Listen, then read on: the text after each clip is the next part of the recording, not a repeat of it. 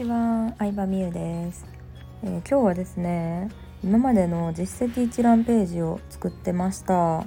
概要欄にリンク貼っておくので興味がある人は見てみてください。そうですね。まあブログを始めて10年ぐらいでこういうねビジネスを本格的に始めてからは5年か6年ぐらい経つんですけどやっぱりこう長く続けてるとねいろんな節目の出来事だったりとか表彰いただいたりとかランキング載ったりとかもあってそれをねちょっと一つにまとめたページを作りたいなとずっと思ってて、えー、まあ、昔もねちらっと出してたことあったんですけどちょっとリニューアルしてみました。でまあもともと OL 副業ブロガーをやっててポイ活だけでポイ活だけでっていうか本業の収入がねあったからなんですけどポイ活だけをやってた時代とかもあって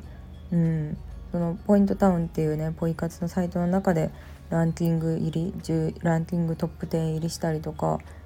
うん1回やって100万ポイントぐらい貯めた時だったりとかあとはアフィリエイト関連でもいろいろ表彰していただいたものがあるのでそれをね載せたりしました。あとまあその副業 OL 時代もあんまりね副業っていうのがメジャーじゃなかったこともあって結構雑誌の取材とかも受けたりしましたね。うん。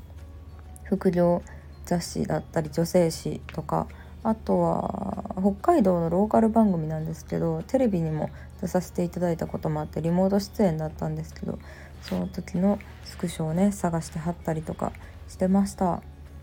うん、でまあこうふりね毎日なんだろうな淡々と過ごしてるように見えていろいろなんか昔の写真探したりとかスクショ見たりとかしてたらちょっと面白かったですね。うん。まあ、あとは売上実績とかもやっぱり載せた方がいいなと思ってお客さんの声とかも含めて、えー、実績をね、えー、載せてみました。うん。私はあんまりなんか売上いくらの何々ですみたいな自己紹介とかは、まあ、そんなに好きではないんですけどそんなねあのいくら稼いでるからって人の価値が決まるわけではないと思うので、まあ、ただこういう仕事こういう発信をしているとうんどうしてもなんだろうな、まあ、説得力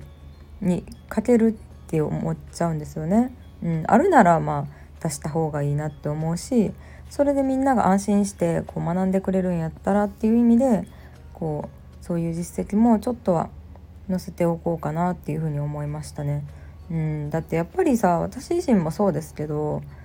うんやっぱ YouTube 見る時でもさ再生回数とかさその人のチャンネルとか絶対見ますよね。